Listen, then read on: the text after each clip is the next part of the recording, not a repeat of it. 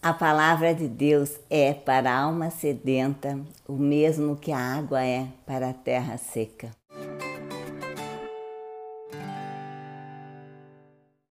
Olá, eu sou a Leila do devocional Meu Plano com Deus 2021. Hoje é dia 19 de março e nós vamos falar sobre a palavra de Deus revigora. Antes, para quem está fazendo a leitura anual da Bíblia junto conosco, nós estamos lendo Josué do 1 ao 3 e Marcos 16. Leitura de Isaías 55, do 8 ao 11. O mesmo acontece a minha palavra. Eu a envio e ela sempre produz frutos. Ela fará o que desejo e prosperará aonde quer que eu a enviar. Quando eu era garoto, nossa família costumava viajar pelo deserto no centro do país. Amávamos as tempestades que caíam nesse deserto. Elas eram acompanhadas de relâmpagos e trovões que pipocavam no ar. Imensas camadas de chuva cobriam as areias quentes, tão distante quanto os nossos olhos podiam ver. A água nos refrescava e trazia o mesmo refrigério ao solo também. A água produz mudanças maravilhosas. Por exemplo, o cactus alfineteiro fica completamente sem vida durante a estação seca, mas depois da primeira chuva de verão, esse mesmo cacto ele desabrocha em flor, exibindo delicadas pétalas rosadas, douradas e brancas. Do mesmo modo, na Terra Santa, depois das tempestades, a vegetação pode brotar no solo seco.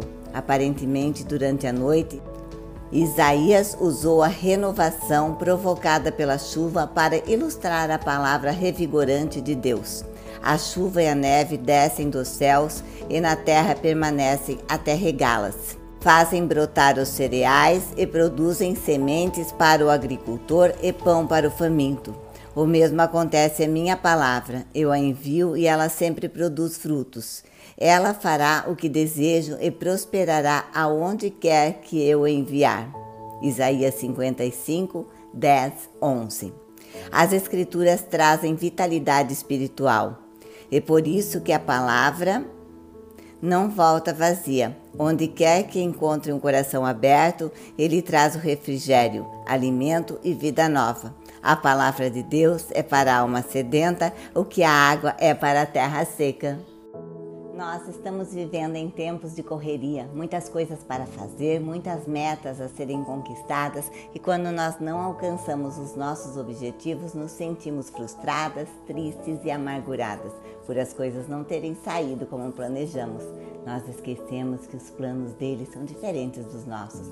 Não podemos esquecer que Jesus falou em Mateus 6,33 que devemos buscar primeiro o reino do céu e as demais coisas nos serão acrescentadas.